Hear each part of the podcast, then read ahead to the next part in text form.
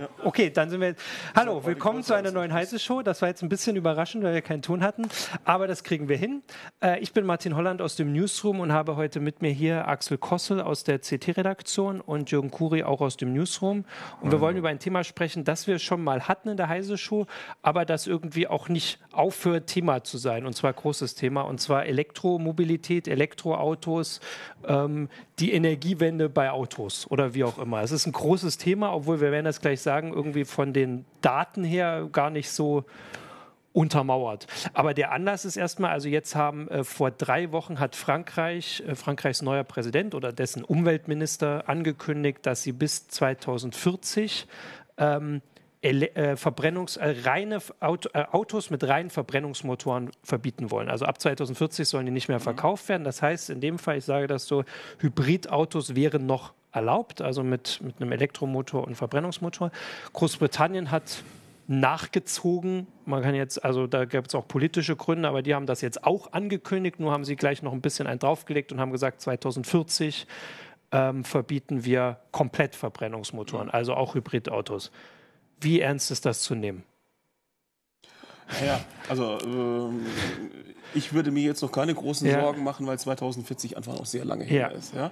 Also äh, man kann sich trotzdem jetzt heute auch in Großbritannien noch ein ganz normales Auto kaufen und äh, äh, als Verbraucher würde ich mir keine Sorgen machen und ehrlich gesagt auch als Hersteller nicht, weil ähm, die Autohersteller, das sind große Firmen und die haben durchaus die Möglichkeit, äh, technische Entwicklungen voranzutreiben und sich an so eine Ankündigung anzupassen. Ja. Also viel, viel kritischer finde ich eigentlich Norwegen, die 2025 ins Auge gefasst haben. Das ist wirklich ein Zeithorizont, da muss ich jetzt ganz ja. schnell mal tätig werden. Genau. Ja, vor allen Dingen, ähm, du sagst es so einfach, dass das ein großer Hersteller und die stellen, hm. stellen sich schnell drauf ein. Was die deutsche Automobilindustrie ja im Moment aufführt, ist, äh, dass, dass, sie versucht, das Gegenteil zu demonstrieren. Mhm. Also diese, diese, diese Eifer, mit der da der Diesel verteidigt wird, der kommt mir schon ein bisschen spanisch vor. Also, weil, klar, natürlich, die hängen sehr stark vom Diesel ab, weil sie sehr viele Dieselfahrzeuge verkaufen. Wobei sie die einzigen sind außerhalb, außerhalb Deutschlands. Die Autohersteller setzen nur sehr wenig auf den Diesel. Mhm. Ähm, und dieses Festhalten jetzt mit dem Dieselgipfel und was weiß ich alles spricht für mich eher dafür, dass sie versuchen, das möglichst lange mhm. aufrechtzuerhalten und sich eben nicht auf die neuen mhm. Situationen einzustellen. Und das finde ich gefährlich. Also ähm, ich finde es vor dem Hintergrund eigentlich äh, ganz gut, dass äh, Druck aufgebaut wird, dass eine Situation mhm. geschafft wird, geschaffen wird. Also dass Politiker sagen, äh, es gibt hier irgendwo eine Deadline, ihr könnt nicht beliebig so weitermachen wie bisher. Mhm. Weil ganz klar, ich meine, wenn ich jetzt Automanager wäre, ich verkaufe heute äh, sehr viel Dieselfahrzeuge und praktisch keine Elektrofahrzeuge. Natürlich bin ich erstmal vom Diesel äh, angetan, das ist klar. Äh, und dann muss ich überlegen, wie wird sich das in den nächsten Jahren entwickeln. Und das Ziel, eine Million Elektroautos in Deutschland bis 2020, äh, das sind wir uns alle einig. Das ist noch, sieht noch nicht so aus im jetzigen, also jetzt mhm. zweieinhalb Jahre vorher, als ob wir das erreichen würden. Mhm. Vielleicht passiert es noch. Aber also die Absatzzahlen verglichen, wenn man die miteinander vergleicht, ist ganz klar, wo die Autohersteller im Moment ihr Geld verdienen. Klar, natürlich ist es klar. Ne? Aber das kann, ich, ich denke, da gibt es so also gerade bei solchen Technologieumänderungen oder Technologierevolutionen oder wie man es nennen will, gibt es immer so einen Punkt, wo das kippt. Wo, wo, wo mhm. du sagst oder so, ja gut, bis dahin ist es eigentlich so egal, weil mhm. wir verdienen ja noch gut und plötzlich ist die Situation mhm. ganz anders. Das ist jetzt vielleicht ein Beispiel, das sehr hinkt, aber äh, ich denke da immer zum Beispiel an die DVD zurück. Ja. Ähm, die gab es schon jahrelang, jahrzehntelang, mhm. ja, jahrzehntelang nicht, jahrelang. Mhm. Und es hat irgendwann den Punkt gegeben, wo einfach die Situation war, wo plötzlich alle DVDs mhm. gekauft haben, DVD-Player, sonst was. Mhm. Das ist natürlich jetzt im kleineren Maßstab, mhm. äh, aber ich denke, so eine ähnliche Entwicklung werden wir auch bei den Elektroautos haben. Ja, also ich habe da einen ganz großen Punkt. Also für, für, mich ist im Moment das, was wir als Elektroauto haben, also so ein, so ein, so ein Auto mit einem großen Akkupack im, im, im mhm. Fußboden drin, das ist für mich ein Beta-System. Ja. ja. also äh, Videokassette meine jetzt.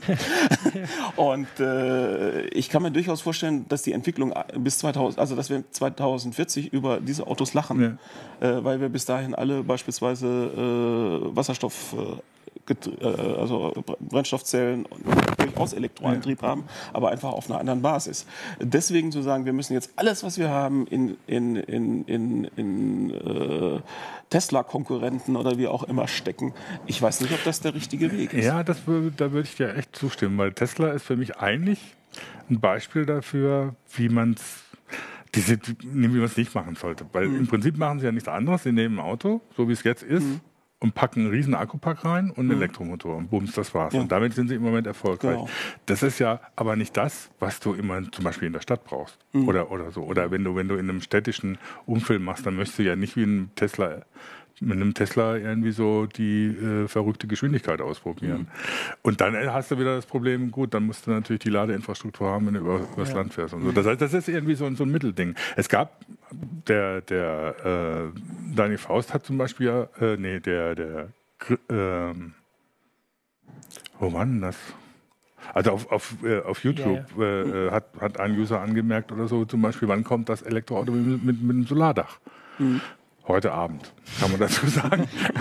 also, weil so ein deutsches Start-up stellt eben so ein Modell vor, das zwar nicht komplett über Solardach geladen werden kann, oder eigentlich schon, aber dann dauert es fünf da Tage. Muss lange stehen lassen. Da muss man es lange stehen lassen, aber zumindest kann man zum, damit in relativ kurzer Zeit mhm. 30 Kilometer Reichweite hinkriegen. Ja. Das heißt, man stellt es irgendwo auf den Parkplatz und das Ding lädt sich von selber mhm. auf.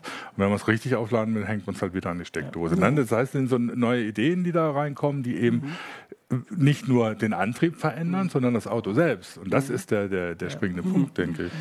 Also ähm, auf YouTube hat auch äh, Christoph L. geschrieben, dass wir, er wünscht sich, dass wir mit ein paar Mythen äh, rund um Elektromobilität aufräumen. Und da zählt ja die Sachen auf, die du oder die ihr schon gesagt mhm. habt. Reichweite ist zu gering, es gibt zu wenig ähm, Strom oder mhm. also insgesamt halt das, das Problem. Äh, also da ist der Hinweis auch, dass es ja wirklich praktische Gründe gibt, mhm. warum wir noch in diesem Stadium sind, dass die Autos eben für viele Anwendungsfälle einfach mhm. keine Alternative mhm. Scheinen, sag ich mal, oder sind. Ähm, dann wollte ich zumindest kurz, bevor du ja, gleich wobei, antworten kannst, ja. kurz was zu den Zulassungszahlen, weil ihr es vorhin ja, erwähnt habt. Ich mhm. habe hier noch zumindest noch ein paar Ausdrucke liegen und da kann man das nämlich mal in Relation setzen. Also letztes Jahr sind in Deutschland 3,35 Millionen Autos neu zugelassen worden und 11.000, ich weiß jetzt nicht, ob davon, ich glaube davon, aber das ist dann relativ egal, waren mhm. Elektroautos. Mhm. Also wir haben hier, weil die Liste so ein bisschen komisch war, gesagt, also es waren alleine mehr Wohnmobile als ja. äh, mehr Wohnmobile vom, äh, auf Basis des Fiat Ducato als mhm. Elektroautos. Ja. Das heißt also, die Relation ist wirklich dafür, dass so viel drüber geredet wird. Und gefördert wird auch. Und gefördert ja, wird, kauft es im Prinzip mhm. keiner. Mhm. Das ist ja nicht mal ein Prozent. Ja, also da kann ich dazu sagen, ich habe mir letztes Jahr ein neues Auto gekauft. Und äh, ich wurde von Ko Kollegen gedrängelt und habe natürlich auch überlegt, ne, äh, auch auf, aus beruflichem Interesse so ein mhm. vernetztes E-Auto zu kaufen. Ja. Also, naja, gut, äh, kleines Brötchen irgendwie Zoe oder Nissan ja. Leaf oder so. Und habe dann so gegeneinander Vor- und Nachteile abgewogen. Und für mich sind diese Autos im Moment überhaupt nicht kalkulierbar. Wenn ich mir heute als Privatmann so ein Auto kaufe, ist es was anderes im Firmenleasing und so. Und ich wette, von diesen 11.000 sind äh, der größte Teil in irgendwelche, also von, von irgendwelchen Firmen geleast worden. Ja. Mhm. Ähm, als Privatmann muss ich mir ja überlegen, was ist mein Auto in fünf Jahren noch wert? Also ich zahle jetzt 30.000, 40.000 Euro für das Auto. Und was ist es in fünf Jahren noch wert? Gut, da gibt es dann noch äh, teilweise das Angebot, ich kann den Akku leasen, mhm. was natürlich insgesamt die ganze Kostengeschichte äh, stark verändert, weil ich dann hohe monatliche ja. Kosten noch mit habe. Aber habe dann nicht das Risiko, dass der Akku in fünf Jahren nur noch 75 Prozent oder 60 Prozent seiner Kapazität ja. hat. Und in fünf Jahren, wenn wir uns heute die Entwicklung angucken, in fünf Jahren werden die, äh, die Elektroautos nicht mehr 30 Kilowattstunden, 40 Kilowattstunden, 60 Kilowattstunden wie heute haben, sondern wahrscheinlich 80, 90, entsprechend längere ja. Reichweite. Nur mir wird keiner diesen gebrauchten alten Schlitten mehr abkaufen wollen, mhm. weil der eben, das ist dann noch schneller überholte Technik ja. als im Verbrennerbereich. Das heißt, wenn ich mich heute für so ein Auto als Privatmann entscheide, dann ist das ein ziemlich hohes finanzielles Risiko, was den Restwert, was, ja. die, was, was, was, was die Wertentwicklung meiner Investition angeht. Und das hat mich letztlich dann davon abgehalten. Ja. Das wird ja noch extremer, wenn du dann wirklich an, dann wieder an so Dinger wie Tesla denkst, ne, wo du dann mit 80 oder 100.000 Euro dabei bist. Ja, ja genau. Ähm, was eine Lux äh, Tesla ist ja eigentlich ein Luxuswagen, äh, Oberklasse. Äh, und da überlegst du es ja natürlich schon mal. Tesla hat halt im Moment so das Ding, der hat den, das ist so cool, einen mhm. Tesla zu fahren. Ne? Das ist irgendwie so der moderne Yuppie oder Hipster, mhm. der äh, mhm. auch damit ein bisschen angeben will. Auf der anderen Seite gibt es dann natürlich so Leute wie die Deutsche Post, die dann ihr Elektroauto selber entwickelt mhm. und das ja. dann auch auf den Markt ja. bringen will und dann zu Preisen, wo du sagst, naja klar, das kaufe ich mir und lease mhm. den Akku dazu und das, da habe ich in drei, vier Jahren überhaupt kein Problem, also, weil dann äh, kommt, es einfach weg. Und das, das, das, ist das Verrückte, dass da irgendwie so ganz neue Mitspieler mhm. und mhm. offensichtlich ist die Einstiegshürde bei Elektroautos viel niedriger als beim normalen Auto. Äh, neue Mitspieler, die dazukommen, eben wie diese Sion, die heute Abend vorgestellt werden, der soll 16.000 Euro kosten ohne Akku mhm. und einen Akku liest du dazu. Ich meine, das ist dann schon mal eine Ansage. Der hat natürlich nur eine Reichweite von, glaube ich, 160 Kilometer. Aber wenn du normalerweise nur in der Stadt unterwegs bist das, oder, oder, so, dann reicht dir das mhm. völlig. Ich meine, die, die, die äh, Elektrolastwagen von der, von der Post, die äh, haben eine Reichweite von 80 Kilometer. Ja. Das reicht denen völlig. Ne? Die ja. fahren in der Stadt rum, um ihre Dinge mhm. auszuliefern, selbst wenn sie auf dem Land, in Dörfern unterwegs sind. Äh, Gab es einen Bericht von so einem Fahrer, reicht ihm völlig. Der fährt halt äh, tagsüber rum und hängt abends an die Steckdose mhm. in, der, in der Firma. Ne? Also die Geschichte mit der Post, das ist, das ist so ein Punkt, äh, wo ich dann, wo, wo sich bei mir wieder so ein bisschen die Angst äh, um unsere deutsche Autoindustrie mhm. ja. äh, bestärkt. Weil äh, vorhin habe ich gesagt, na gut, bis 2040, die werden das schon alle hinkriegen, sind mhm. große Firmen oder so. Aber die Post wollte zunächst mal dieses Elektroauto von einem deutschen Hersteller entwickeln lassen. Die wollten das gar nicht selbst entwickeln. Ja. Und natürlich ist das eine Nische, ein Paketlieferfahrzeug, also ein großer Kasten ja, auf vier Rädern äh, mit wenig Komfort und äh, Elektroantrieb, der eben nicht äh, vor jedem Haus entweder weiterläuft und, und, und äh, seine Abgase mhm. in die mhm. Rabatten bläst oder mhm. eben äh, angemacht, ausgemacht und so weiter. Es ist ganz offensichtlich, dass in dieser Nische dass der Elektroantrieb, auch so wie wir ihn heute haben, die bessere Alternative ja. ist. Und ich meine, äh, die Post ist ja nun, die fährt ja nun nicht mit wenig Autos rum. Ja, das genau. weiß ja jeder. Und äh, es gibt noch andere äh, äh, Paketdienste, denen man sowas vielleicht verkaufen könnte. Und dass die deutsche Autoindustrie da einfach die Tür zugeschlagen hat und gesagt hat, nee, das ist für uns nicht interessant. Ja. Äh, das sind die Entwicklungskosten viel zu hoch.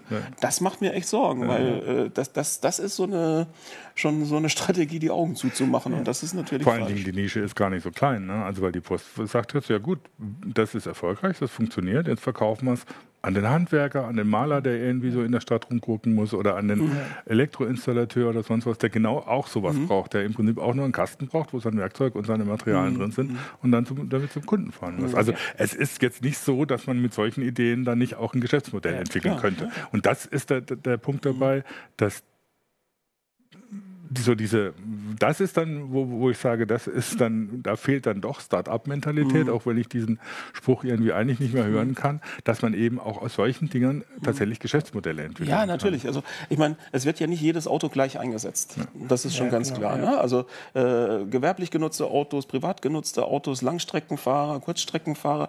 Also äh, und natürlich gibt es Bereiche, wo sich äh, ein anderer Antrieb, egal welcher, besser eignet als mhm. der, den die B oder C. Ne? Das, das, das, das, ist, das ist ganz klar. Und da, da müssen eigentlich die Ideen herkommen. Da muss man sagen, äh, unser Ziel ist es zwar, weiß ich, der größte Autohersteller der Welt zu sein, aber wir müssen auch bereit sein, Nischen zu bedienen. Ja. Und so uns äh, auf die Art und Weise kann man, kann man, kann man sich technologisch auch weiterentwickeln, ja. ohne dass man gleich die ganze Welt auf den Kopf stellen muss.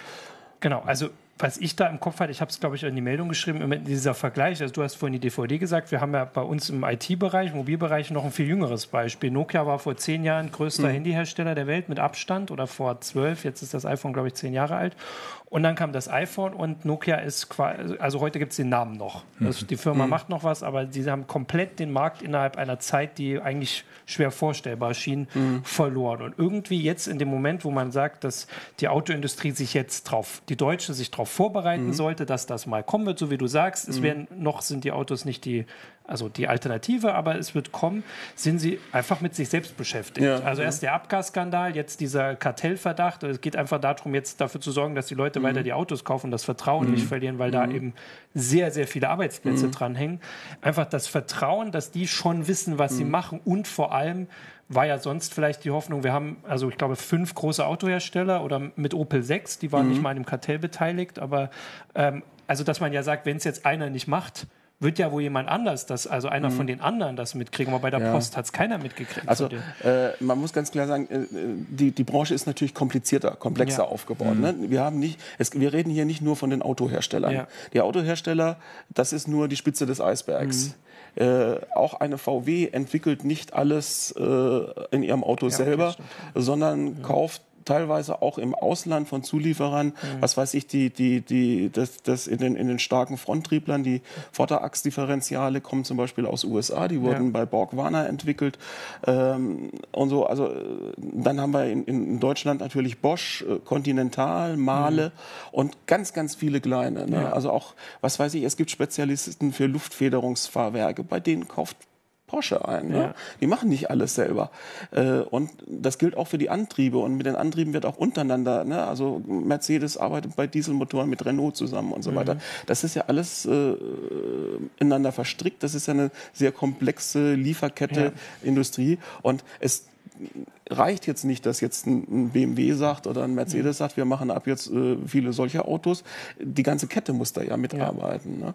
Und ähm, also vor diesem Hintergrund ist eigentlich ja die Sorgen ja. dann eigentlich. Also da muss man ja wirklich den Tanker in ja, eine andere Richtung der, der Tanker ist größer als man denkt. Genau, vor allen Dingen, vor allen Dingen, äh, man braucht den Tanker ja, mhm. eigentlich nicht mehr. Nun zumindest nicht in dem Maße, ne? weil mhm. also wenn man sich ein Elektroauto anguckt und es gibt ja diverse Studien, wie weit das überhaupt geht, dann fallen da einfach viele mhm.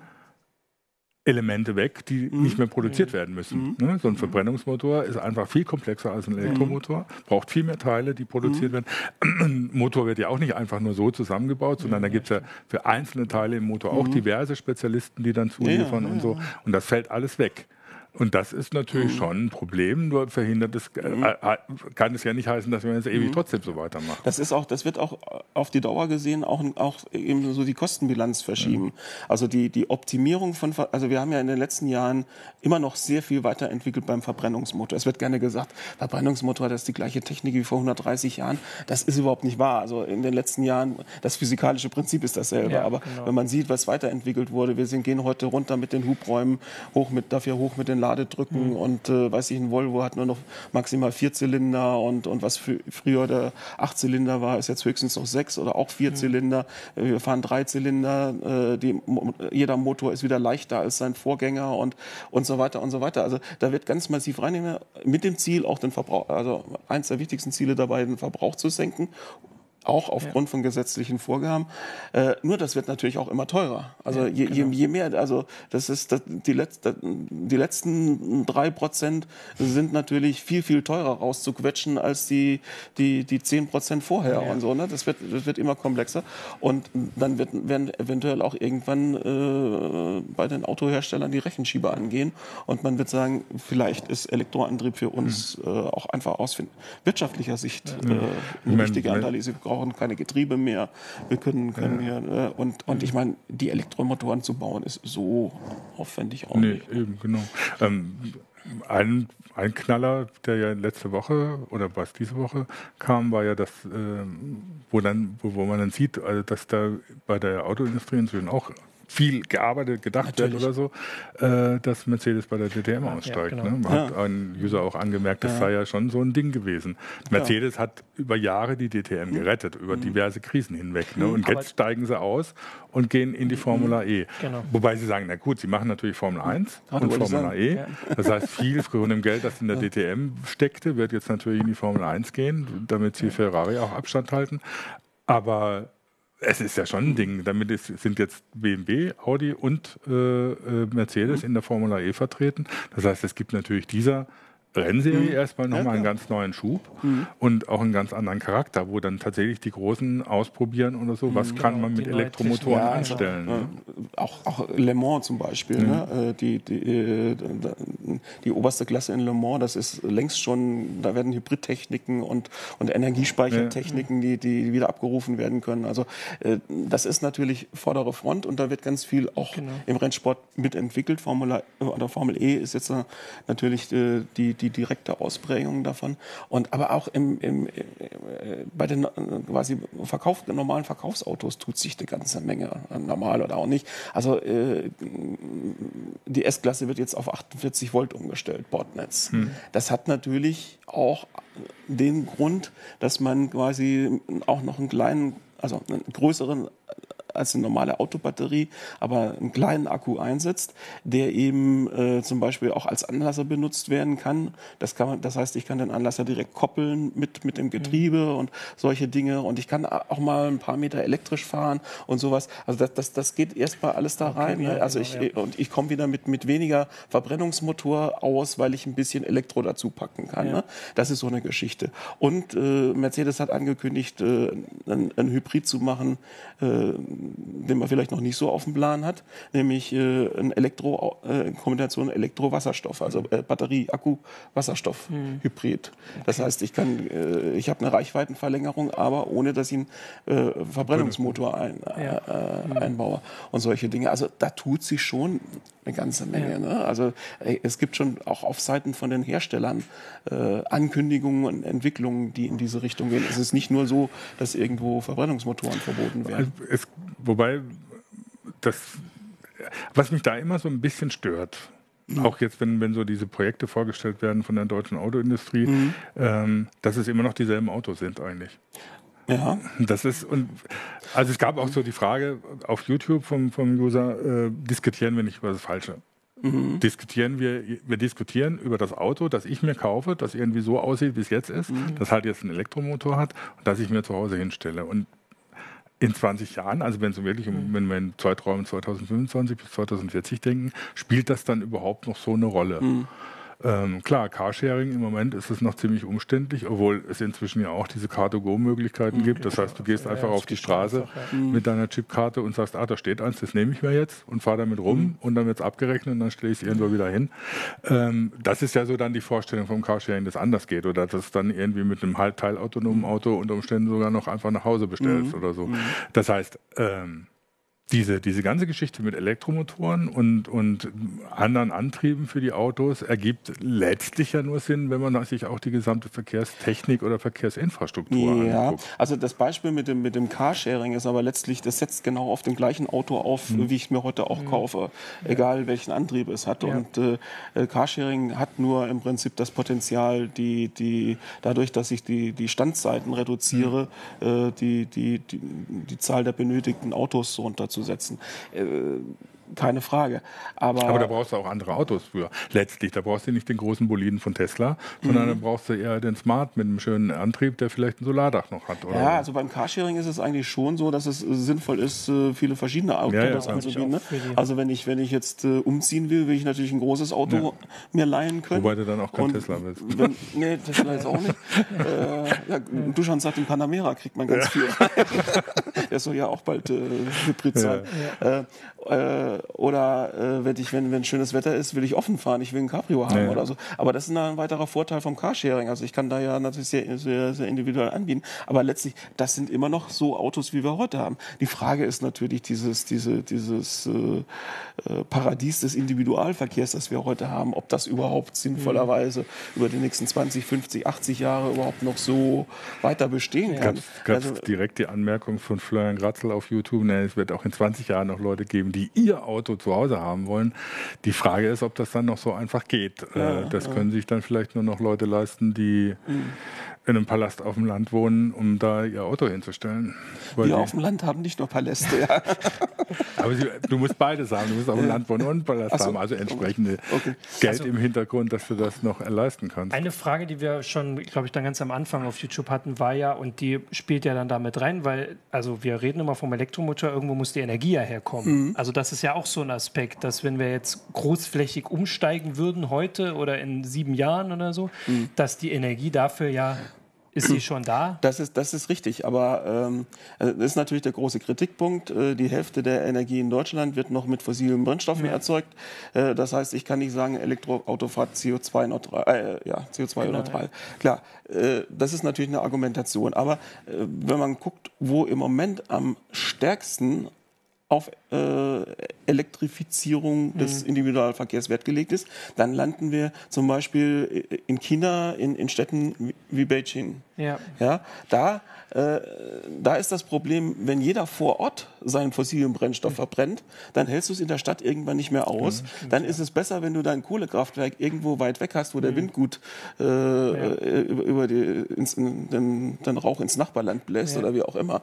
Äh, aber die Leute können in der Stadt wieder leben. Also ich habe diese Woche mit jemandem gesprochen, der, der dreieinhalb Jahre in, in, in Beijing gewohnt hat, der da jetzt weg musste, weil er sein, sein trotz Luftreinigungsmaschinen und, und chemischen Masken und so weiter sein Husten da nicht mehr losgeworden ist. Ne? Also du kannst in solchen, das sind ganz andere, da ist ein ganz anderer Druck da und da macht es schon einen Unterschied, ob, ob eben die, die, die Abgase jetzt aus jedem Auspuff, aus, aus, aus einer Million Auspuffe kommt, mitten in der Stadt oder ob das irgendwo auf dem Land erzeugt wird. Wobei ich dazu auch sagen muss, China ist inzwischen auch Weltmarktführer, was äh, äh, Ja, alternative Alternativen, Energieprodukte, genau. äh, also sowohl im, im Investieren wie im, im Erzeugen und so weiter äh, liegen die ganz vorne. Die versuchen auch ganz massiv in diese Richtung zu gehen.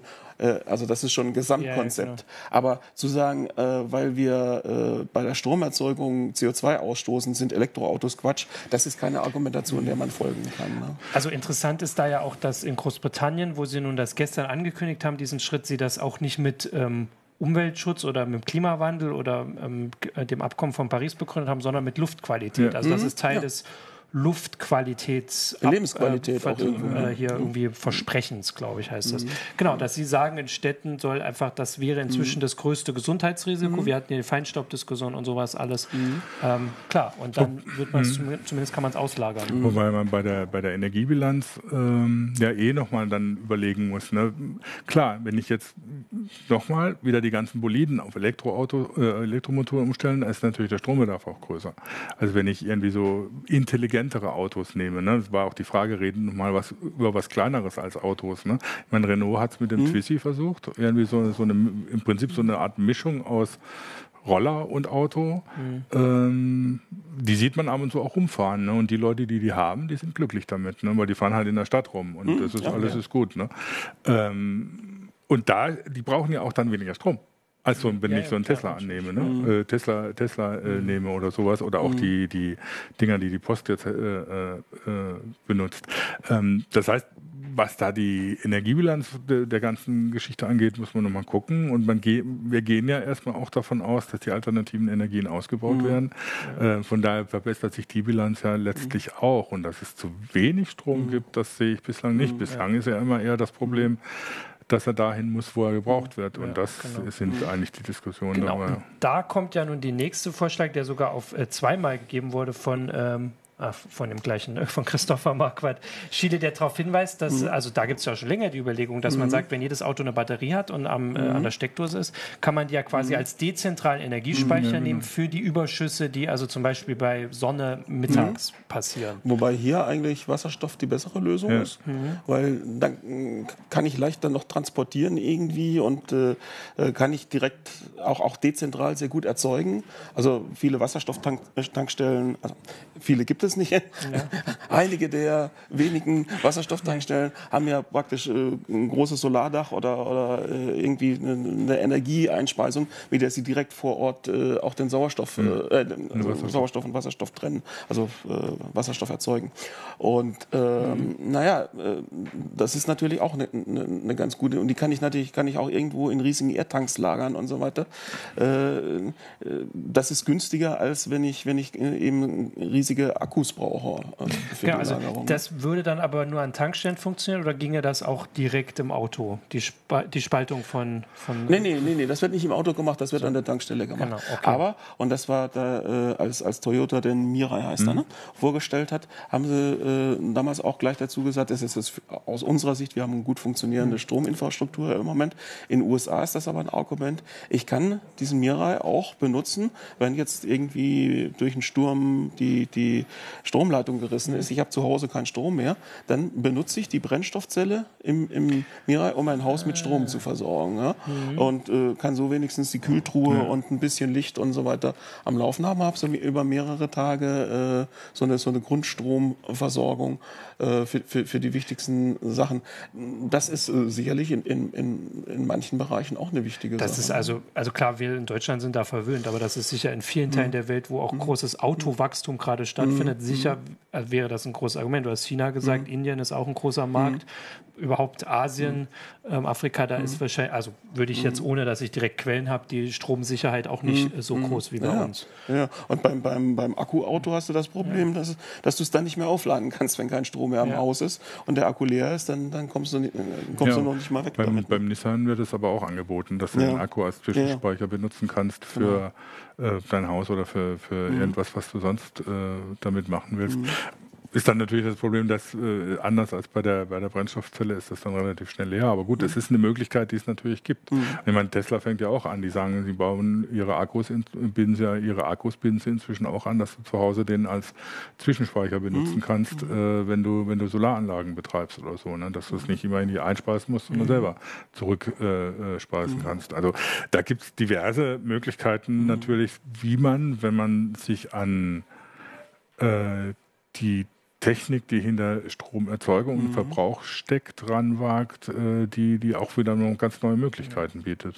Ja gut, es, ist, das passt halt auch in das Konzept der erneuerbaren mhm. Energien, weil wir haben da halt eine sag mal, nicht genau steuerbare Stromerzeugung. Ne? Mhm. Da werden nicht irgendwie Muttermorgens mhm. Kraftwerke hochgefahren ja, oder so.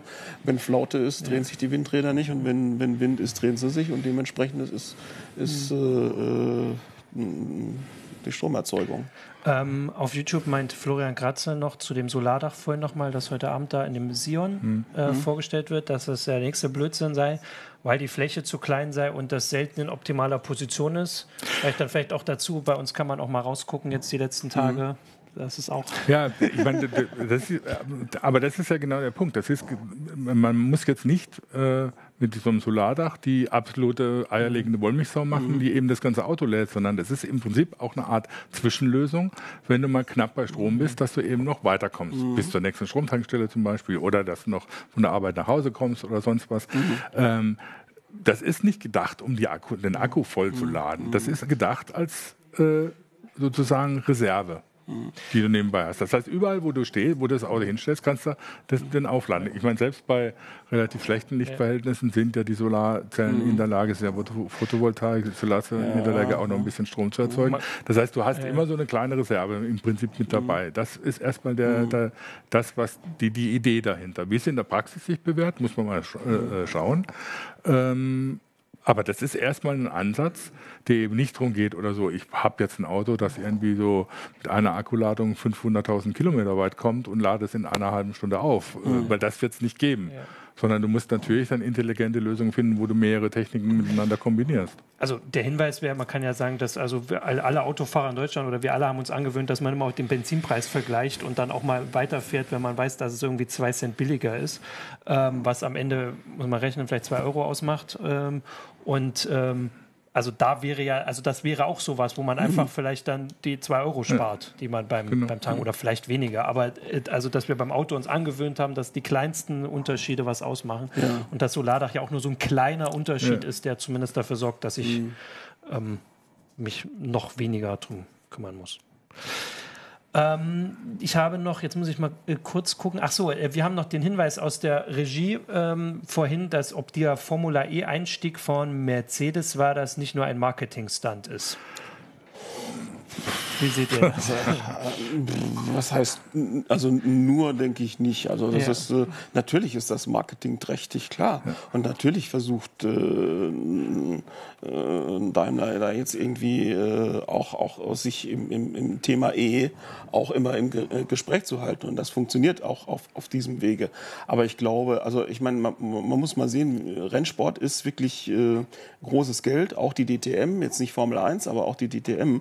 Und so ein ein, äh, so ein Entschluss fasst, fasst man nicht nur, um, um ein paar gute Schlagzeilen ja. abzufassen oder so, sondern da steckt schon wesentlich mehr dahinter. Das ist, das ist eine Entscheidung, die, die sehr große finanzielle Auswirkungen hat, auch äh, äh, auf die Planung der nächsten Jahre und so weiter. Und ich denke, an, an reiner Marketingstand war das nicht, aber es funktioniert natürlich, denke ich, marketingtechnisch. Es gibt äh, eben es poliert das E-Image mit auf. Ja, ne? genau. Wobei, man da, also um es jetzt noch ein bisschen weiter zu treiben, man natürlich da auch berücksichtigen muss, was die Situation bei der DTM ist, die ja äh, immer wieder von einer Krise in die andere geschlittert ist und dann immer diskutiert wird, ja, geht es da vor allem um die Marke, geht es vor allem um den Fahrer und welche Techniken, Beschränkungen führt man ein, äh, und Berger als neuer Chef ist auch schwer umstritten. Das heißt, ähm, irgendwann wird Mercedes auch gesagt haben, es reicht uns jetzt mit der DTM, die Schweine teuer und so, so richtig medienträchtig ist jetzt auch nicht, mhm. äh, im Unterschied zur Formel 1. Und äh, da sparen wir lieber Geld, stecken noch was in die Formel 1 und machen nebenbei mhm. noch Formula E. Äh, dann kriegen wir noch ein paar gute Schlagzeilen so und haben irgendwie eine Möglichkeit, unsere E-Technik auszuprobieren. Ja, wobei ich nicht ganz sicher bin, ob Formula E ne-, nebenbei mal der Einstieg so billig ist. Also äh, ich denke, am Anfang werden sie ja. da jetzt erstmal ganz schön äh, was reinstecken müssen, weil das Klar. machst du ja. Machst ja, ja. Du, ja. Aber wahrscheinlich kein Vergleich mit dem, was sie in der DTM ausgegeben mhm. haben bislang. Ne? Ähm, und natürlich haben sie auch ein Interesse daran, auszuprobieren, was geht mit solchen E-Motoren mhm. und wie, wie, wie weit man da kommt und was man da mhm. alles mitmachen kann. Ähm, das ist ja schon immer auch so die, aus selbst wenn man jetzt die Formel 1 irgendwie völlig blöd findet, das ist ja auch schon immer eine Möglichkeit für die Hersteller auszuprobieren, was es da so an Techniken gibt, die man äh, machen kann, auch wenn davon nicht viel auf die Straße kommt. Ja, also das eine andere schon, ja, aber das ist ja. Genau. Ja. Ähm, wir haben auf Facebook hat noch äh, Oliver Bartels vorhin darum gebeten, dass wir äh, unterscheiden zwischen äh, der Geschichte, zwischen also diese Kartellgeschichte, die wir gerade, mhm. Äh, also seit ein paar Tagen jetzt dank mhm. der Spiegelgeschichte haben, dass also die, die, da meint er, das gehört einfach ganz schnell beendet, damit wieder Wettbewerb mhm. einkehrt. Ähm, denn das Fehlen an Wettbewerb ist das Problem. Das hatten wir ja schon angerissen, dass wenn sich mhm. jemand auch einfach mal vorwagen würde. Ähm, und dass äh, Elektroautos seiner Meinung nach ähm, aktuell einfach noch nicht der Weisheit letzter Schluss sind. Das hast du mhm. auch gesagt, also in den aktuellen Konstruktionen. Ähm, und er ist sich sicher, dass es, wenn es wieder Wettbewerb gibt, dass es dann auch bessere mhm. Konstruktionen bei rauskommen. Ich mache da wieder meinen mein Nokia-Vergleich. Also das iPhone gibt es halt noch nicht. Also mhm. das ist vielleicht die positive, der mhm. positive Teil der Situation mhm. für die deutsche Autoindustrie. Selbst der Tesla, der immer so viel, ähm, also wo es so viel Marketing ähm, drum gibt, ist nicht der ist Weisheit letzter Schluss. Genau, ja, nicht, das, also, nicht mal ist, das erste iPhone. Ja, das, ist, das ist ja der Punkt dabei, ne, dass äh, wenn überhaupt im Moment so von Wettbewerb geredet, dann geht es eben um sowas wie Tesla oder dann kommt sowas wie Faraday Future, die dann irgendwie nochmal eins ja. draufsetzen mhm. und dann irgendwie so einen super duper Sportwagen mit E-Antrieb vorstellen wo man gucken muss, ob es denn überhaupt jemals wirklich geben wird. Ähm, und so Geschichten. Das, das, ist ja nicht die Konkurrenz, die er dann auch meint, sondern das ist dann eher sowas wie die mhm. Post, die eben dann plötzlich mhm. kommt. Und da sehe ich schon den Vorteil, dass es eben nicht nur eine Frage vom Kartellrecht ist. Also das heißt, ähnlich wie es bei den Smartphones war, das wurde auch gab es, es gab zwar Regulierung oder gibt Regulierung auf dem Mobilfunkmarkt oder wenn man andere Bereiche mhm. anguckt, aber die haben nicht dazu, meistens nicht dazu geführt, dass dann irgendwie so ein Unternehmen irgendwie so Konkurrenz tatsächlich gespürt hat, ja. sondern es kam irgendwie so aus, aus einer unerwarteten Ecke. Ja. Genauso wie es jetzt wahrscheinlich irgendwie so eben durch etwas geringere Einstiegshürden äh, halte ich es eher für wahrscheinlich, dass die große Konkurrenz für die deutsche Autosindustrie eben aus einer unerwarteten Ecke kommt, dass dann eben doch mal so einer wie die Post oder Sion oder wer auch immer oder irgendein Konkurrent irgendwie so ein schickes Ding plötzlich bringt und alle sagen, ja, warum nicht gleich so? Mhm. Und das ist dann eher. Und da ist natürlich, auf der anderen Seite haben diese Kartellkungeleien natürlich dann immer so diesen, diesen Charakter, die Autoindustrie hockt sich zusammen und äh, eine Krähe hackt der anderen kein Auge aus, und, äh, aber die anderen werden irgendwie außen vor gehalten. Es hat halt mit den bisherigen Techniken gut funktioniert und es wird in Zukunft nicht mehr so gut funktionieren. Ja, also ich denke gerade, was, was jetzt diese Kartellgeschichten angeht, da muss man sehr genau unterscheiden, was, was abgesprochen Also es geht natürlich nicht an, dass sich Autohersteller äh, über Stahlpreise absprechen ja. und damit die, die, die, die Stahlzulieferer unter Druck setzen und, und, und Preise diktieren oder sowas. Das ist keine Frage. So, äh, wenn, wenn sowas passiert, muss abgestellt werden. Technische Absprachen hm, hm. die können gut oder böse sein. Hm, also okay. wenn sich zum Beispiel alle äh, äh, deutschen Autohersteller auf ein einheitliches Akkuformat für Elektroautos einigen würden, sodass man mhm. äh, quasi Plug-in-Tankstellen machen könnten, wo die mhm. Akkus austauschen würden. Oder wenigstens mal auf äh, einheitliche Ladestecker oder so. so ja, okay. ja, da, da, hätte ich überhaupt kein Problem damit. Ne? Mhm. Wenn, wenn, Sie, wenn Sie sich mit Zulieferern zusammensetzen, die irgendwas entwickeln, was dann in allen Autos eingesetzt werden kann und deswegen günstiger ist, günstiger entwickelt ist und günstiger auch zum Kunden kommen kann. Damit habe ich keine Probleme. Wenn Sie sich natürlich te auf technischer Basis absprechen, wie sie am besten die Abgastests austricksen und sowas. Ja. Das möchte ich auch nicht haben. Ja. Ne? Also da muss man genau jetzt erstmal hinschauen, was da geklüngelt worden ist. Und das, was, was, was nicht geht, das muss definitiv ja. abgestellt werden. Ähm, aber ansonsten technische Absprachen, äh, gerade was Weiterentwicklung angeht, das ist meiner Meinung nach was, was E-Autos eher noch äh, ja, nach vorne bringen. Kann. Wobei da natürlich jetzt auch wieder die Geschichte ist, äh, gibt ja dann auch so die Diskussion, naja, warum haben die sich dann in externen Runden getroffen und das mhm. nicht in den entsprechenden Arbeitskreisen beim ja, VDA gemacht? Ne? Das heißt, das Ding hat so oder so hat es erstmal ein Geschmäckle, mhm, äh, auf jeden Fall. Was, was, was da jetzt rausgekommen ist. Man muss halt genau gucken, was waren technische Absprachen, was nicht. Und es ist halt schon, wie gesagt, verwunderlich, dass sie dann so eine Parallelstruktur zum VDA mhm. gebaut haben, ähm, wo der VDA jetzt selber in Erklärungsnot mhm. kommt der kommt oft in Erklärungsnot, aber da jetzt noch besonders. Ähm, es gab noch eine Anmerkung äh, von wegen, na, Tesla bringt ja jetzt auch den Tesla Modell 3, beziehungsweise in den USA ist es ja schon mhm. auf dem Markt oder wird verkauft. Produziert auf jeden Fall. Ja, äh, wird produziert und ein paar haben tatsächlich schon eins. Ähm, Wobei ich da auch sagen würde, klar, der ist billiger als der, der, der normale Tesla, aber jetzt so richtig günstig ist er ja auch nicht. Und der, ich glaube, auch für den gilt dann, was du am Anfang gesagt hast, der kostet, wenn ich recht rechne, 30.000 bis 35.000 Euro kosten, dann überlege ich mir schon, ob ich das in ein Auto stecke, wo ich in zwei Jahren nicht weiß, ob es wirklich noch ja.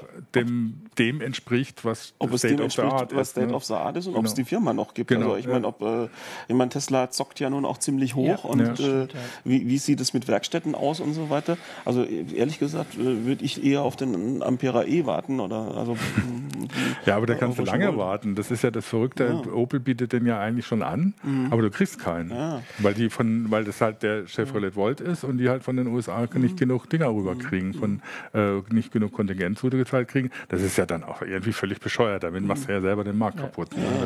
also ich finde auch, dass das auch so eine Schwierigkeit oder so ein Unterschied zu dieser Smartphone-Geschichte zeigt, dass einfach die Zahlen, also man kann halt nicht, ein, auf, offensichtlich kann man nicht einfach so mal 100.000 oder mehrere hunderttausend Autos bauen mhm. pro Jahr. Mhm. Was, um das zu erreichen, wovon wir geredet haben, wir haben gesagt, in Deutschland werden pro Jahr mehrere Millionen neue Autos verkauft mhm. und zugelassen und andere Länder sind dann ähnlich hoch und manche noch höher. Ähm, das geht offensichtlich nicht so einfach. Das ist noch komplexer als ein Smartphone offensichtlich. Es ist noch, ja. es ist auch noch mehr Preis. Also der Preis ist auch mehr. Also die Leute sind ähm, noch vorsichtiger auf was umzusteigen. Bei einem Smartphone macht man halt im Endeffekt sind vielleicht mal ein paar hundert Euro weg. Das ist ärgerlich und schlimm, aber das ist nichts, womit man irgendwie die Finanzplanung komplett ändern muss. Und dass das offensichtlich, also nicht mal Tesla, die hatten ja diese riesige Nachfrage. Die Nachfrage war jetzt zumindest schon mal da. Ähm, aber sie können sie nicht bedienen. Da, mhm. also immer noch nicht. Also wird jetzt angefangen mhm. zu produzieren, das sagen sie auch mal ganz stolz und sagen dann auch ganz stolz, wenn jemand das kriegt. Aber diese riesige Nachfrage zu dem Zeitpunkt konnten sie damals nicht bedienen. Jetzt mhm. soll es losgehen. Das zeigt ja eine, Schwierigkeit und großen Unterschied, warum mhm. es eben doch also die, die Ozeanriesen gerade ja. haben eben den Vorteil, dass sie die Fabrik ja, haben. Ja, wobei man, da fällt mir dann wieder ein, was so, so absurde Geschichten. Ich meine, Tesla, man, der, die haben halt jetzt einen Lauf und sind irgendwie bei vielen Leuten irgendwie hoch angesehen. Und man muss ihnen zugutehalten, sie haben zumindest Autos, die sie liefern. Ja, ne? Und es gibt das Tesla Modell 3. Es, es und das ist dann völlig, genau, und es ist dann wirklich albern, wenn VW hingeht und sich der, der, der Marketingchef oder wer es war, hinstellt und sagt, wir werden irgendwie Tesla vom Markt fegen mit dem Auto. Das dem Modell 3 Konkurrenz machen soll in, 20, äh, in, in, in äh, 2020. Mhm.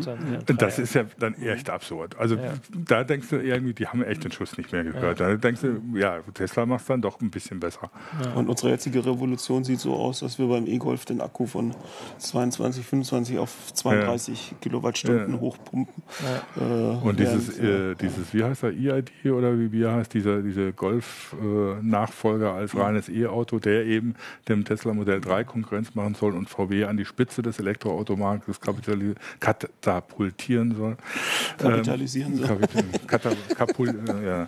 also, die soll halt 2020 kommen und da, also da müssen sie nicht mehr damit kommen. Ja. Da müssen sie sich was anderes überlegen. Also ich hatte, ich habe mir das nochmal so äh, grob ausgedruckt, eine, eine Liste, das ist jetzt nur von Wikipedia der größten Autohersteller und da sieht man halt drauf, also natürlich ist Tesla da nicht ansatzweise zu sehen, ähm, dass die, die überraschende ähm, die Überraschung kann ja durchaus von jemand anders kommen, nur dass es vielleicht nicht Tesla ist, sondern mhm. also unter den Top 20 sind schon vier chinesische Hersteller. Mhm. Es sind äh, mehrere japanische, sogar fünf japanische. Die, gut, bei den japanischen, die kennen wir nun zumindest im Gegensatz zu den chinesischen. Es ist ein indischer Hersteller drunter.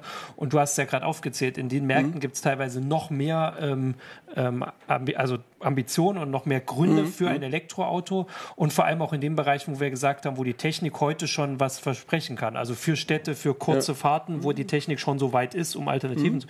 Vielleicht ist das ja dann der der Hersteller, der sich dann hochkatapultiert. Es mhm. muss ja nicht wie Apple einer, also bei den Smartphones, mhm. ich bleibe dabei heute, mhm. äh, einer sein, der quasi schon mhm. im Markt bekannt ist, sondern mhm. vielleicht Jetzt hat er es hier gefunden. Also es ist wie gesagt nur eine Wikipedia-Liste, deswegen wollte ich die eigentlich nicht unbedingt so groß hinhängen, aber die Regie hat das anders entschieden. Also da unten sieht man, dass es Shanghai Automotive Industry Corporation sowas. Also mhm. vielleicht sind das, sind das ja Namen, die man sich merken muss. Oder Shangan mhm. oder Dongfeng. Genau, also zumindest besteht, und die hätten ja Kapazitäten, um offensichtlich mehrere hunderttausend Autos zu bauen. Und mhm. ähm, da ja, und die chinesische Regierung, man mag von ihr halten, was man will, äh, legt dann halt fest oder so, es so und so viele Elektroautos müssen äh, sein und der Anteil an der Flotte, die du anbietest, muss so und so hoch sein, ähm, um das durchzusetzen. Und dann läuft die deutsche Automobilindustrie Sturm und sagt, oh, das tut uns aber weh. Ja. Genau, wenn das die Das mag sein, dass es mal weh tut, ja. wenn sowas passiert. Ähm, ich habe noch ein äh, Kommentar aus der ähm, Regie, der uns hier aufgespielt wurde. Äh, das ist jetzt schon ein bisschen länger her zu dem, was wir vorhin geredet haben mit dem Akku-Leasen. Ein Hinweis von äh, Stefan Knackert mhm. auf YouTube, dass Nissan, das kann ich aber jetzt nicht überprüfen, mhm. mal äh, Zahlen gebracht hat, dass die Akkus offensichtlich seltener getauscht werden müssen als geplant. Also es wäre ja so mhm. Hoffnung, dass vielleicht, also verstehe ich, mhm. dass, dass die schon länger halten. Also du mhm. hast, das ist schon so der größte mhm. Brocken im Elektroauto, der auch an Wert verliert mit der Zeit, wenn er nicht ganz so schnell Wert verliert, wäre das ja was Positives. Und die Entwicklung dort ist ja auch nicht am ja, Ende. Ja. Nee, also da muss man eben mal sehen, jeder wartet im Prinzip darauf, dass es nochmal so, eine, so ein, so ein ja, revolutionären Sprung in der Akkutechnik gibt. Ich meine, warte ich mit meinem Smartphone auch schon lange drauf, mhm. dass es mal vielleicht wieder mhm. eine Woche hält. Ähm, aber eben auch bei den Großakkus für, für Elektroautos. Und da gibt es immer wieder so Meldungen, ne, was weiß ich, das berühmte amerikanische Wissenschaftler haben entdeckt und äh, dann wird es irgendwie durch die Gazetten mhm. getrieben und danach hört man nie wieder was von. Also das ist immer so das Problem das, was im Moment so ein bisschen gehypt wird, sind Festkörperakkus. Da muss man schauen, was da, was dabei rauskommt. Das kann sein, dass mhm. die natürlich schon nochmal einen ziemlichen, ziemlichen Schub bringen, was, was äh, die Kapazität von, von Akkus auch fürs Auto angeht. Ähm, aber ja, abwarten. Oder ja. Brennstoffzellen. Also Brennstoffzellen, vielleicht ist es ja, ja. noch eine andere, vielleicht sind Akkus ja gar nicht die Lösung. Also meiner Meinung nach sind Akkus eigentlich für, für den gesamten Individualverkehr der Welt nicht die Lösung, mhm. weil wir bräuchten einfach viel zu viele davon. Ne? Verbesserungen, die im Moment gemacht werden, haben hauptsächlich sind mechanischer Natur, also Packungsdichte verbessern, Kühlung, äh, trotzdem Kühlung optimieren und so weiter, Temperaturlauf optimieren. Und äh, damit kann man noch immer noch ein bisschen was raus, rauskitzeln. Das geht aber dann so in, so in diese Richtung, was ich vorhin bei den Verbrennungsmotoren gesagt habe. Es wird immer aufwendiger, immer teurer. Äh, da kann man auch nicht beliebig in diese Richtung gehen. Was wir natürlich bräuchten oder wäre wär ein komplett neues Akkukonzept, wo wir eben äh, auf, auf gleichem Raum mhm. wesentlich mehr Energie speichern können. Aber also das, das würde irgendwie das Spiel verändern. So wie es im Moment läuft, halte ich es für bestimmte Anwendungsbereiche für mhm. durchaus geeignet, gar keine Frage. Ich äh, äh, würde nicht sagen, dass das äh, schlecht ist, aber es ist für mich nicht die, die Lösung des Gesamtproblems. Also wir werden mhm. nicht einfach alle E-Autos in, in 2040 haben dann große Akkus drin. Das glaube ich nicht. Glaub ich also, nicht. Vielleicht rasen wir ja auch 2040 alle mit E-Scootern durch die Stadt und machen Carsharing, wenn wir mal was Größeres Oder haben das Beam erfunden. Oder haben das Beam erfunden. Das braucht aber wahrscheinlich Aber E-Scooter gibt es schon. also sind zumindest von den physikalischen Gesetzmäßigkeiten her machbar. Genau. Ähm, Ja, also wir wissen, haben noch nicht geklärt, wo in 2040 die Autos herkommen. Also die deutsche Autoindustrie hat immer noch die, hat sehr gute Voraussetzungen. Sie muss, das haben wir schon jetzt mhm. geklärt. Also es, es gibt Anzeichen, die darauf hindeuten, mhm. dass sie den, die Zeichen der Zeit erkennen mhm. werden. Der Einstieg in die Formel E zum Beispiel. Es gibt andere wie das Postauto, wo man mhm. eben noch ein bisschen zweifeln kann. Ähm, also ganz klar würde ich sagen, die, äh, das Know-how, die Ressourcen, ja. die Kapazitäten der deutschen Autoindustrie hören nicht beim Verbrennungsmotor auf. Okay. Das ist nicht ja. das einzige Element, äh, was, was diese Industrie ausmacht. Deswegen äh, würde ich jetzt nicht alle Autoaktien verkaufen, nur weil 2040 keine Verbrennungsmotoren ja. mehr gebaut werden. Das ist völliger Quatsch. Ich, ich sehe die, die, die deutsche Autoindustrie durchaus auf einem guten Weg in, in eine richtige Richtung. Sie gehen langsam. Sie gehen langsamer, als sie vielleicht könnten. Äh, vielleicht ist es ganz gut, wenn sie mal so einen Tritt äh, kriegen mhm. von der Politik aber sie, sie, gehen schon in die richtige Richtung. Und dass sie langsam gehen, ich kann es irgendwo verstehen bei den Zahlen, wenn wir die Zulassungszahlen, ja, genau, ja. wenn wir die wirtschaftlichen Zahlen, solange ich so viel Geld mit Verbrennungsmotoren verdienen kann, äh, überlege ich mir natürlich immer, wie schnell gehe ich jetzt auf eine andere Technologie, wie viel Geld, wie viel Ressourcen investiere ich in die Weiterentwicklung. Wobei, also jetzt gerade auch mit dem Kartellgeschichte äh, redet man ja immer von der mhm. deutschen Autoindustrie und ich würde da nochmal doch auch einige Unterschiede machen. Also mhm. was nicht nur was die deutsche, sondern was insgesamt die Autoindustrie mhm. angeht. Ich wohne jetzt in Niedersachsen und setze mich jetzt also völlig ins Fettnäpfchen, weil ich sage, also VW ist da wahrscheinlich meiner Ansicht nach noch am wenigsten gerüstet, im Unterschied mhm. zu Daimler und BMW. Mhm. Ähm, einfach auch von der Struktur des Konzerns her und mhm. von dem, wie da ja, das Management betrieben halt wird. Ja, für einen Massenhersteller ist es schwieriger, aber auch wie das Management da betrieben wird und wie dieser Konzern aussieht. Und ich denke, das französische Hersteller, mhm. Volvo und dann eben die von dir erwähnten chinesischen Hersteller da doch eine härtere Konkurrenz werden, als sich die deutsche Autoindustrie ja, das bisher Ja, es ist nicht nur die Konkurrenz, sondern es ist der Markt, der halt ja. wichtig ist. Also das muss man auch ganz klar sehen. Die, die deutsche Autoindustrie lebt heute nicht mehr von den Auto, von diesen 3,3 Millionen Autos, die in Deutschland neu mhm. zugelassen werden mhm. und auch nicht von Europa, sondern von die großen Märkte äh, in Nordamerika und in Asien sind genauso wichtig. Mhm. Und wenn sich eben in Japan äh, oder in, in China oder in Indien äh, da die Politik sehr viel schneller ändert als ja. bei mhm. uns, ja. dann müssen deutsche Autohersteller da auch dieses Tempo mitmachen, weil sonst sind sie dort vom Fenster ja. weg und äh, das äh, wird genauso ein Problem wie wenn, wenn, wenn sie hier hm. nicht liefern können, was der Markt möchte. Das ist vielleicht das Entscheidende, was bei dieser Kartellgeschichte rauskommt, dass diese Kungelei zwischen der Autolobby ja. und der Politik, die es in Deutschland ja doch sehr massiv gibt, äh, mhm. mal ein bisschen aufgebrochen wird. Mhm. Das täte vielleicht auch der deutschen ja. Autoindustrie mhm. gut. Dann wäre das ja zumindest gerade noch rechtzeitig gekommen. Und schön wäre es dann, wenn Autos mit Verbrennungsmotoren dadurch ein bisschen billiger werden. Dann hat auch der deutsche Verbraucher ja, erstmal was davon, ohne dass er sich für ein Elektroauto entscheiden muss. genau, und dass die Unterschiede vielleicht wieder auch also mehr hm. hervorgehoben werden. Okay, ja, ich würde sagen, damit haben wir das sehr ausführlich diskutiert. Äh, wir gucken also aus den Erfahrungen nicht erst 2040 wieder in die Geschichte, auch nicht erst in der Heise-Show hier. Das wird uns jetzt beschäftigen. Ähm, weiterhin, da passiert genug. Ähm, aber erstmal werden wir nächste Woche ein anderes Thema finden. Und bis dahin wünschen wir euch ein schönes Wochenende und eine schöne oder schöne Ferien den meisten, muss man ja sagen. Schönen Urlaub, genau. Danke. Ciao. Tschüss. Tschüss.